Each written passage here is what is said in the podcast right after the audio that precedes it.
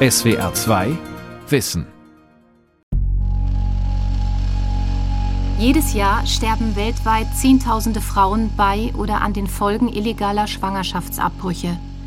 Unzählige mehr leiden danach unter gesundheitlichen Problemen.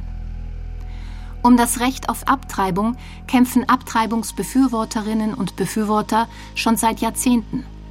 Es scheint, dass dieser Kampf schwerer wird, denn eine gut vernetzte Szene aus radikalen Abtreibungsgegnern gewinnt an Einfluss, auch in Europa. Studien zeigen, dass ihre Angriffe selbst in Deutschland die Situation wieder verschärfen. Illegale Abtreibungen und ihre Folgen von Paul Hildebrand. Es ist heiß in Nigerias größter Stadt Lagos. Eine Staubglocke hängt über den breiten Straßen. Im schattigen Dunkel einer kleinen Wohnung sitzt eine junge Frau. Niemand soll wissen, dass sie hier ist. Sie will ihre Geschichte erzählen.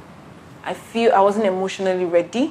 I was in so at that point where I was, I wasn't even financially ready. Ich war emotional nicht bereit dafür. Zu dem Zeitpunkt war ich nicht einmal finanziell bereit dafür. Wir hatten finanzielle Probleme. Ich hatte meine Wohnung verloren, meine Mutter ihr Geschäft. Es war nicht mein Plan, mich um ein Kind zu kümmern. Es war einfach nicht mein Plan. Die Frau nennt sich Kenny. Sie sagt, mit 20 Jahren habe sie das erste Mal mit einem Mann geschlafen. Es war ein One-Night-Stand. Kurz darauf merkte sie, dass sie schwanger ist. Damals hatte Kenny Angst, jemandem davon zu erzählen und wie andere unverheiratete Mütter stigmatisiert zu werden. In Nigeria gibt es kaum legale Möglichkeiten, eine Schwangerschaft zu beenden. Deshalb ging Kenny in die Apotheke und kaufte Medikamente. Sie nahm die Tabletten, dann wartete sie. Als sie zu bluten begann, fing sie an zu beten. In der Nacht hatte ich das Gefühl, ich werde sterben. Ich habe zu Gott gebetet, bitte vergib mir meine Sünden. Das ist das Wichtigste. Mein Körper hat sich angefühlt, als würde er verbrennen. Nirgendwo leiden so viele Frauen an den Folgen illegaler Abbrüche wie in Nigeria. Eine Gruppe von Wissenschaftlern der US-amerikanischen Johns Hopkins Universität schätzt in ihrer Studie aus dem Jahr 2019, dass jährlich mehr als 6000 Frauen ihr Leben verlieren bei dem Versuch, eine Schwangerschaft zu beenden. Jährlich werden etwa 2,7 Millionen illegale Abtreibungen durchgeführt. Die Frauen nehmen Tabletten ohne Beratung, benutzen Nadeln und Metallstäbe oder geben ihr Leben in die Hände sogenannter Quack Doctors, illegale Kliniken in Hinterhöfen und privaten Wohnzimmern. Doch obwohl das Thema so wichtig ist in Nigeria, haben sich die Gesetze in den letzten 30 Jahren kaum liberalisiert. Eine Abtreibung steht in Nigeria unter hoher Strafe. In vielen Bundesstaaten darf sie nicht einmal dann vorgenommen werden, wenn das Leben der Frau in Gefahr ist. Das liegt auch an einflussreichen Abtreibungsgegnern wie Obi Ide.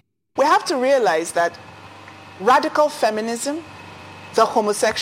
man muss verstehen, dass radikale Feministinnen, die homosexuellen Lobby und radikale Umweltschützer zusammenarbeiten, um die Lüge von der Bedeutung von Abtreibungen für die Müttersterblichkeit weiter zu verbreiten. Obi Ide ist eine der bekanntesten Abtreibungsgegnerinnen Nigerias. Ihre Organisation heißt Foundation for African Cultural Heritage, eine Art Dachorganisation für radikale christliche und muslimische Gruppen. Das Interview für SWR 2 Wissen gibt sie bei sich zu Hause, in einem Haus in einem wohlhabenden Viertel von Lagos. Obi Ide ist gut vernetzt mit Organisationen aus den USA und Europa. Was treibt sie an? Die Familie ist der Grundstein, der wichtigste Teil einer Gesellschaft. Jedes Gesetz, das gegen die Familie geht, betrifft unsere Arbeit. Und Abtreibung tut das. Es greift das Herz von Familien an. Obi Ide sitzt an einem breiten Esstisch aus Holz. Auf dem Boden liegt Kinderspielzeug. Sie sieht sich als eine Frau, die Leben rettet. Doch sie und ihre Organisation attackieren Kliniken in Nigeria, die für Frauen, die abgetrieben haben, Nachsorge anbieten. Sie diffamieren Aktivistinnen, die über Verhütung aufklären, und setzen Politiker unter Druck, die sich für liberale Abtreibungsgesetze einsetzen. Anfang der 90er Jahre war es noch ein Tabu, in Nigeria über Abtreibungen zu sprechen. Es gab keine Zahlen zu dem Thema, keine wissenschaftliche Forschung. Damals bildete sich eine Gruppe von Wissenschaftlerinnen und Wissenschaftlern um den jungen Arzt Boniface Oye Adeniran. Sie führte Umfragen durch, erhob Stichproben und konnte zeigen, dass etwa 60.000 Frauen jährlich nach einer unsicheren Abtreibung starben. Eine gesundheitliche Katastrophe. Als die Zahlen bekannt wurden, beauftragte die damalige Regierung die Gruppe um Oye Adeniran mit einem Gesetzesentwurf, um die Frauen besser zu schützen. Doch dann erfuhren die Abtreibungsgegner von dem Plan. The law itself was leaked to religious leader and they das Gesetz wurde den religiösen Führern des Landes zugespielt und es gab einen Aufschrei. Sie haben gesagt, das Land würde brennen, wenn der Präsident es absegnet. Deshalb wurde es nie unterzeichnet. Boniface empfängt in seinem Büro in Lagos. Bilder mit Politikern hängen an der Wand. Seit vielen Jahren gilt er als führender Experte auf dem Gebiet der illegalen Abtreibungen in Nigeria. Bis vor kurzem hat er für die University of Lagos zu dem Thema geforscht. Er beklagt, dass die Aktivistinnen um OBID auch Projekte zur Verhütung verhindern würden und solche zur medizinischen Nachsorge nach Abbrüchen. Um die Frauen zu schützen, brauche es deshalb eine Vielzahl von Änderungen. Erstens, wir müssen die Communities mobilisieren. Wir müssen religiöse Führer aktivieren und einbinden. Zweitens, wir brauchen Beratung für die Patientinnen. Drittens, die konkrete Behandlung. Viertens, medizinische Nachsorge nach einer Abtreibung und Verhütung. Dagegen argumentieren Abtreibungsgegnerinnen wie Obi-Idee, dass strenge Gesetze Abtreibungen verhindern würden. Somit hätten die Frauen auch kein gesundheitliches Risiko. Doch Studien des US-amerikanischen Guttmacher-Instituts zeigen, dass das Gegenteil der Fall ist. Wo Abtreibung unter strenger Strafe steht, wie zum Beispiel in Nigeria, sind die Abtreibungsraten besonders hoch, denn dort findet auch keine Beratung und keine Aufklärung statt. Frauen lernen wenig über Verhütung, sie werden mit ungewollten Schwangerschaften alleingelassen. Und nach einem medikamentösen Abbruch erhalten sie keine Nachsorge. In vielen Ländern der Welt haben sich die Gesetze zu Abtreibungen in den letzten 20 Jahren liberalisiert. In Europa wurde der Zugang zu einem Abbruch beispielsweise in der Schweiz, in Portugal und selbst im streng katholischen Irland legalisiert. Doch seit einigen Jahren treten Abtreibungsgegner und Gegnerinnen immer aggressiver auf. Sie vernetzen sich auf internationalen Kongressen, führen Gerichtsprozesse und demonstrieren regelmäßig in europäischen Metropolen. März 2021 München. Mehrere hundert Menschen stehen trotz der Corona-Pandemie dicht an dicht in der Münchner Innenstadt. Großartig, dass heute hier so viele gekommen sind. Vielen Dank. Blaue und gelbe Luftballons flattern über der Menge. Unter dem Label Marsch fürs Leben haben christliche Gruppen dazu aufgerufen, gegen Abtreibung zu demonstrieren. Es ist das erste Mal, dass solch eine Veranstaltung in München stattfindet. Ich bin Arzt, Internist, Vater von elf Kindern und für mich als Arzt ist es selbstverständlich, sich für das Leben einzusetzen bis zum Tod. Wir wollen, dass jede Frau sich für das Kind entscheidet, dass das Abtreibungsgesetz nicht legalisiert wird. Ja, für, für das Leben, für das Kind. Ich bin der Meinung, dass die Abtreibungszahlen in Deutschland so ziemlich das größte Unrecht ist, was momentan in unserer Gesellschaft geschieht und dass es wichtig ist, dagegen Fahne zu zeigen. Ich denke, Abtreibung sollte verboten werden in Deutschland. Die Demonstration wirkt friedlich. Viele der Teilnehmer sagen, dass sie für etwas Gutes eintreten. Ihnen ist untersagt, eigene Schilder mitzubringen. Sie dürfen kein Werbematerial verteilen. Stattdessen erhalten sie vorgefertigte Schilder ausgehändigt in den Farben Blau und Gelb. Darauf steht Abtreibung, nein danke oder Life is Life. Silja Fichtner ist so etwas wie die Pressesprecherin der Demonstration. Sie trägt einen Hut und eine verdunkelte Brille. Sie schneidet das Interview auf ihrem Handy mit, um zu überprüfen, ob sie richtig zitiert wird. Wir möchten bezeugen, dass das Leben schön ist, dass der Lebensschutz etwas Positives, etwas Freudiges ist und dass das Leben beginnt eben mit der Empfängnis, mit seinem natürlichen Ende endet und dass jedes Leben wertvoll ist und dass wir natürlich uns auch gegen Abtreibung aussprechen in einer Art und Weise, dass wir eben diese Würde des Lebens und das Lebensrecht aller Menschen auf die Straße tragen und damit auch unsere Unterstützung und unsere Solidarität gerade für die schwangeren Frauen, für die Frauen im Schwangerschaftskonflikt, aber eben auch für diese Kultur des Lebens ähm, auf die Straße tragen. Fragen zu konkreten Forderungen weicht Fichtner aus. Stattdessen behauptet sie immer wieder, es gehe ihnen nicht um die Gesetze, sondern nur darum, ein positives Gefühl bei den Menschen zu erzeugen. Die Abtreibungsgegner und Gegnerinnen sind über Ländergrenzen hinaus gut vernetzt. Sie kopieren ihre Strategien. Die Farben Blau und Gelb zum Beispiel werden üblicherweise von der rechtskonservativen Stiftung Citizen Go aus Spanien genutzt, die weltweit gegen Abtreibungen kämpft, auch in Nigeria. Ihre Veranstaltungen sind beinahe perfekt durchgeplant. So versuchen sie, die Kontrolle über die Außenwirkung der Demonstration zu behalten. Die Gruppe um Fichtner scheint das in München nachahmen zu wollen. Unter den Teilnehmern und Teilnehmerinnen in München befinden sich auch solche aus der ultrakonservativen Christ-König-Jugend. Einige tragen Zeichen der faschistischen kroatischen Ustascha-Bewegung an der Jacke. Und gleich der erste Redner ist Alexander Tschugel, ein extrem konservativer Aktivist aus Wien, der sich nicht nur gegen Abtreibungen, sondern auch gegen die Homo-Ehe und Klimaschutz engagiert. Auch Fichtner selbst hat schon etliche Male vor Arztpraxen demonstriert, in denen Schwangerschaftsabbrüche vorgenommen werden. Sie nennt das für das Leben beten. Zum Beispiel in einem Interview im Jahr 2019 mit Radio Horeb. Sie behauptet, die Frauen würden ihr dafür danken. Es gibt viele, viele Zeugnisse von Frauen, die wegen der Beta ihr Kind nicht abgetrieben haben, die Jahre später zu den Gebetsvigilien zurückfahren, sagen, das ist mein vierjähriger Junge, ich war damals auf dem Weg in die Klinik und euretwegen darf er leben. Radikale Christen in den USA haben in den 1970er Jahren mit diesen Gebetsdemonstrationen angefangen, sogenannten Gebetsvigilien. Seit einigen Jahren finden sie auch in deutschen Städten statt. In München beschäftigen sie bereits die Politik. Denn betroffene Frauen berichten immer wieder von einem Spießrutenlauf auf dem Weg zur Praxis. Der Druck auf behandelnde Ärztinnen und Ärzte wächst seit Jahren.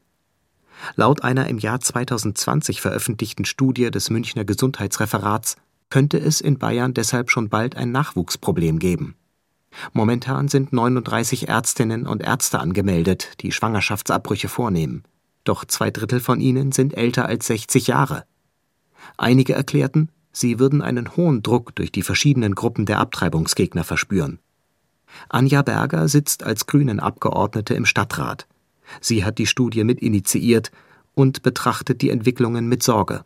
Jetzt im Moment ist das so ein Rollback, habe ich den Eindruck, dass halt viele sich dem nicht aussetzen wollen, dass dann vor der Praxis eben demonstriert wird oder dass im Internet dann irgendwelche äh, Hasskommentare gibt oder dass man auf irgendwie auf einer Seite von diesen extremen äh, GegnerInnen dann erscheint. Das sind ja auch wirklich heftige Mittel, mit denen die arbeiten. Berger sagt, manche Ärztinnen und Ärzte hätten mittlerweile Tiefgaragen unter der Praxis, um den Frauen das Kommen zu erleichtern. Sie ist empört darüber, wie schwer es den betroffenen Frauen gemacht wird. Und das ist eh ein Thema, deswegen bin ich eigentlich in die Politik gegangen, ja, dass es gerade in Bayern wirklich den Frauen so schwer gemacht hat, die werden wirklich schikaniert. In vielen ländlichen Gegenden gibt es überhaupt keine Ärzte, die Abtreibungen durchführen. Die Frauen fahren deshalb in die Landeshauptstadt. Mehr als 60 Prozent aller bayerischen Abtreibungen finden heute in München statt. Da bin ich manchmal schon wirklich enttäuscht und frustriert, dass wir im Jahr 2021 noch da stehen. Also alles, was da auch auf bundespolitischer Ebene passiert ist, da war ich manchmal schon wirklich fertig und auch, ja, das, das tut schon weh. In Deutschland nehmen Fachärztinnen und Ärzte jährlich etwa 100.000 Schwangerschaftsabbrüche vor. Frauen müssen deshalb nicht mehr ins Nachbarland fahren, wie noch in den 70er Jahren. Tatsächlich gehört Deutschland im europäischen Vergleich zu den Ländern mit den strengsten Abtreibungsgesetzen. Noch immer fallen Schwangerschaftsabbrüche hier unter das Strafrecht. Paragraph 218 regelt, Abtreibungen sind strafbar. Sie können mit einer Geld- oder Haftstrafe bestraft werden. Nur unter bestimmten Bedingungen bleiben sie straffrei. Wenn sie vor der zwölften Schwangerschaftswoche durchgeführt werden und wenn die Frauen vorher ein Beratungsgespräch besucht haben. bei einer externen Beratungsstelle. Der nachfolgende Paragraph 219a des StGB regelt die Frage, wie Ärzte darüber informieren dürfen, dass sie Abtreibungen vornehmen. Um ihn ist in den letzten Jahren ein heftiger Streit entbrannt, der mit dem Namen Christina Hähnel verbunden ist. Sie arbeitet als Ärztin und führt Abtreibungen durch. 2018 stand sie vor Gericht. Ein Abtreibungsgegner hatte sie nach 219a angezeigt, weil sie auf ihrer Website für Abtreibungen geworben habe. Der Paragraph 219a verbietet unter der Überschrift Werbung zum Abbruch verbieten zu wollen, jegliche sachliche Information für diejenigen, die mit dem Abbruch Geld verdienen. Also das sind zum Beispiel Ärztinnen und Ärzte, die Abbrüche durchführen. 1933 wurde der geschaffen, weil man Ärzte verfolgen wollte, bevor man sie beim Abbruch erwischen muss. Man wollte sie quasi schon bestrafen können, wenn sie nur sagen, ich bin bereit, Abbrüche zu machen. Hähnel hatte auf ihrer Website eine PDF-Datei stehen, in der erläutert wurde, wie ein Eingriff abläuft. Ein Grundwissen, sagt sie, zu dem viele Frauen keinen Zugang hätten. Schon das aber gilt nach 219a als Werbung für einen Abbruch. Hähnel ist nicht die einzige Ärztin, die deswegen angezeigt wurde. Radikale Abtreibungsgegner zeigen jährlich hunderte Ärzte in ganz Deutschland an. Sobald die Ärzte die Informationen wieder von den Websites entfernen, werden die Anklagen in der Regel von der Staatsanwaltschaft wieder fallen gelassen. Christina Hähnel weigerte sich, ihre Informationen aus dem Netz zu nehmen. Das Landgericht Gießen verurteilte sie zu einer Geldstrafe. Daraufhin legte sie Beschwerde beim Bundesverfassungsgericht ein. Der Fall wird nun bearbeitet. Sollte Hähnel Recht bekommen, könnte er das Abtreibungsrecht in Deutschland grundlegend verändern. Den Paragraph 219a hält sie ohnehin für fragwürdig. Der führt unter anderem dazu, dass eben die MedizinerInnen überhaupt nicht wissen, was sie sagen dürfen und was nicht. Deswegen lehren sie nicht darüber. An den Unis wird das Thema dann einfach nicht gelehrt. Es hat da auch schon Anzeigen von AbtreibungsgegnerInnen gegen Dozenten gegeben. Hähnel hat 30 Jahre Erfahrung im Umgang mit Frauen, die ungewollt schwanger sind. Für viele Patientinnen sei die Entscheidung für einen Abbruch extrem schwer, sagt sie. Die Gesetzeslage würde diesen Konflikt noch verschärfen. Es sei ein Wettlauf gegen die Zeit. Das geht los mit der Schwangerschaftsfeststellung, dass die keinen Termin kriegen, dass manche Ärzte sagen, warten Sie noch zwei Wochen, wir wollen erst die Herzaktion sehen. Alles Verzögerung für die Frau und unnötiger Zeitverlust. Und es macht einen irren Druck natürlich. Dann braucht sie den Termin in der Beratungsstelle. Dann muss sie mal rauskriegen, wer überhaupt Abbrüche macht. Dafür ist ja der 219a, dass die Frau das eben nicht wirklich gut rausbringt. Und dann kann sie anfangen, die Ärzte durchzutelefonieren. Und dann braucht sie noch, wenn sie das Einkommen nicht hat, die Kostenübernahme. Und da haben wir im Moment auch ein Riesenproblem mit den Krankenkassen. Und die Frauen dann manchmal noch ein, zwei Wochen auf die Kostenübernahme warten. Herbst 2020 Polen. Zehntausende Frauen und Männer marschieren durch die Innenstadt Warschaus. Ich denke, ich fühle, ich entscheide, steht auf den Plakaten. Nie zuvor seit dem Ende des Kommunismus haben Demonstrationen in Polen solche Ausmaße angenommen. Sie nennen es den Streik der Frauen. Im Oktober 2020 verschärfte das polnische Verfassungsgericht die bereits strengen Abtreibungsgesetze dahingehend, dass eine Schwangerschaft selbst dann nicht abgebrochen werden darf, wenn ein Fötus bereits schwere Schäden hat. Die rechtskonservative Peace-Partei hat Schwangerschaftsabbrüche zum Regierungsthema gemacht. Über Jahre hinweg besetzte sie das Verfassungsgericht teilweise mit eigenen Politikern. Das Urteil war ein politischer Akt, kein juristischer. Für viele Polinnen galt es als Angriff auf ihren Körper. Was in Polen passiert, wird in vielen osteuropäischen Ländern diskutiert. Rechte Parteien haben Abtreibungen als Wahlkampfthema entdeckt und versuchen damit konservative Wähler zu gewinnen. Für Frauen hat diese Situation dramatische Auswirkungen. Schwangerschaftsabbruch ist ein Thema, das total tabuisiert ist in Polen. Das ist einfach Büse und, und Ende des Gesprächs. Und die Frauen, die hier kommen, vor allem aus kleineren Städten, die sind wirklich überrascht, wie normal diese Behandlung hier ist. Die gehen ins Praxis und die sehen zehn anderen Frauen, die da sitzen und das ist ihre freie Entscheidung und sie haben Möglichkeit, das dort zu machen, wo sie wohnen und das ist für sehr viele Personen aus Polen Polen einfach so überraschend, weil das gar nicht vorstellbar ist. Olga stammt aus Warschau, studiert in Berlin Jura und spaziert vor der Arbeit durch den Mauerpark in Berlin, um über die Situation in Polen zu sprechen. Olga arbeitet für die Gruppe Ciocia Bascha, eine polnische Frauenrechtsorganisation, die Polinnen hilft, einen Schwangerschaftsabbruch in Deutschland durchzuführen. Zuerst habe ich einfach an den Protesten teilgenommen. Dann hat eine Freundin von mir gesagt, dass sie bei Ciocia so Gastgeberin ist. Also bei ihr übernachteten auch Personen, die nach Berlin kamen. Und dann Schritt für Schritt bin ich jetzt wirklich sehr intensiv mit Ciocia Bascha Sachen beschäftigt. Die Aktivistinnen von Ciocia Bascha vermitteln Arzttermine für polnische Frauen in Berlin, helfen mit Übernachtungsplätzen aus und dolmetschen. Mittlerweile sei es schwierig, alle Anfragen zu bearbeiten. Denn die Anzahl der Anfragen polnischer Frauen habe sich in den letzten Monaten vervielfacht.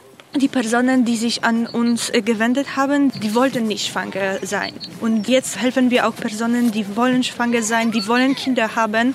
Die haben gehofft, dass die Schwangerschaft sich gut entwickeln wird.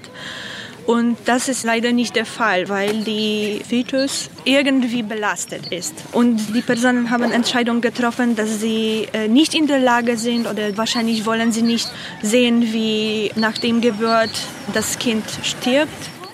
Um sich zu schützen, will Olga ihren Nachnamen nicht nennen. Denn in Polen werde die Stimmung immer aggressiver. Aktivistinnen und Aktivisten aus Polen berichteten von gewaltsamen Übergriffen durch Abtreibungsgegner. Namen und Adressen von Feministinnen würden im ganzen Land veröffentlicht. Große Plakate prangerten Frauen an, die abgetrieben haben. Und immer wieder würden gefälschte Internetjobs online gestellt, in denen Frauen angeblich Abtreibungsmedikamente aus den Niederlanden bestellen können. So versuchen Abtreibungsgegner, Frauen von einer Abtreibung abzuhalten. Die Medikamente kommen nie an, berichtet Olga. Die Aktivistin Olga meint, es sei nicht so, dass Polens Gesellschaft insgesamt immer konservativer würde, aber Abtreibungsgegner hätten dort extrem an Einfluss gewonnen.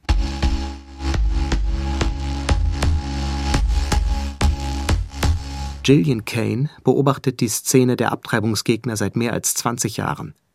Sie arbeitet als Politikberaterin für die Organisation IPAS, die sich weltweit für das Recht auf Schwangerschaftsabbrüche einsetzt.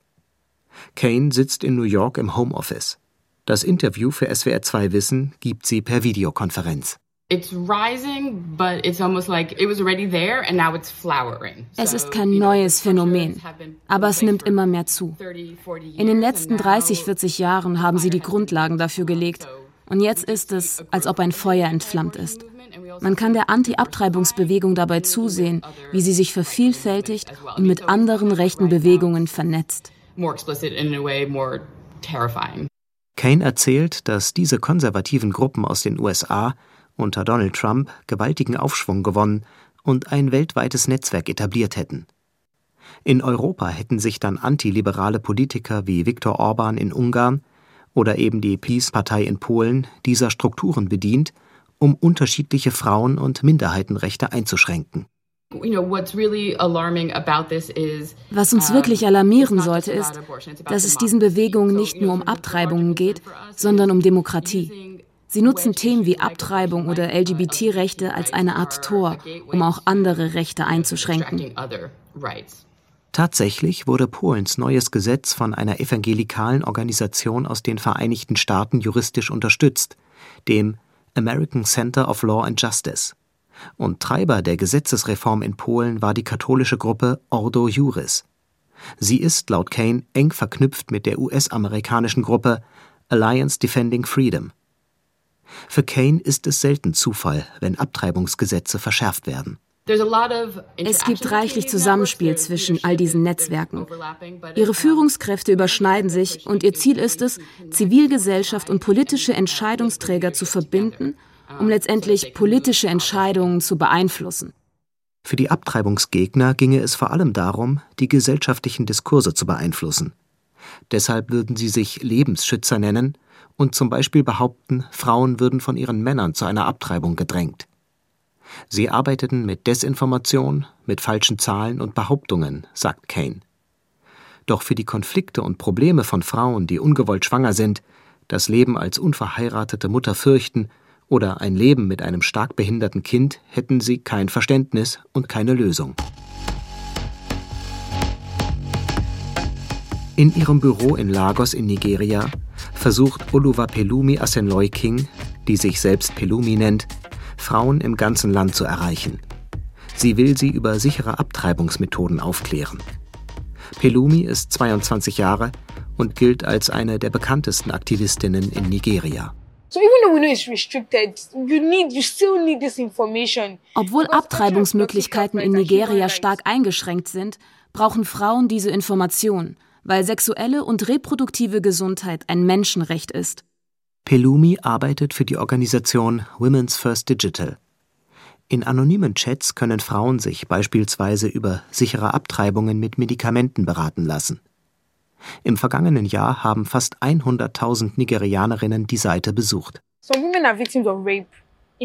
Frauen wollen aus unterschiedlichen Gründen abtreiben. Manche wurden Opfer einer Vergewaltigung, Inzest, manche sind direkt nach einer Geburt schon wieder schwanger geworden. Ich habe aufgehört, Frauen deswegen zu verurteilen. Pelumi erzählt, dass sie selbst als Kind von einem Mann missbraucht worden sei. Jahrelang habe sie sich nicht getraut, es jemandem zu erzählen. Sie habe die Angst und die Wut in sich hineingefressen. Erst als sie sich einer Freundin anvertraute, sei ihr klar geworden, es ist das Tabu darüber zu sprechen, das Frauen in solche Situationen bringt. Als Frau schämst du dich für alles. Du schämst dich über Sex zu sprechen. Du schämst dich, Sex zu haben. Du schämst dich, eine Abtreibung zu haben. Du schämst dich, deinen Partner zu bitten, zu verhüten. Du schämst dich, Kondome zu kaufen. Pelumi steht für eine junge Generation von Nigerianerinnen, die versucht, das gesellschaftliche Tabu um Aufklärung und Abtreibungen zu brechen. Und sie haben Erfolg. Im Jahr 2015 änderte der Bundesstaat Lagos zum ersten Mal in der Geschichte Nigerias sein Abtreibungsgesetz. Dort heißt es nun, wenn die physische Gesundheit der Frau in Gefahr ist, darf ein Schwangerschaftsabbruch durchgeführt werden. Ein kleiner Schritt zur Liberalisierung. In allen anderen Bundesstaaten hingegen bleiben die Gesetze unverändert streng und die Zahl der illegalen Abtreibungen steigt weiter an.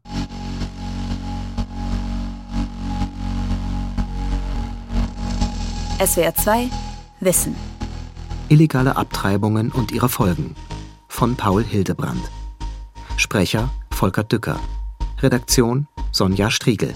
Regie Andrea Leclerc. SWR 2 Wissen. Manuskripte und weiterführende Informationen zu unserem Podcast und den einzelnen Folgen gibt es unter swr2wissen.de.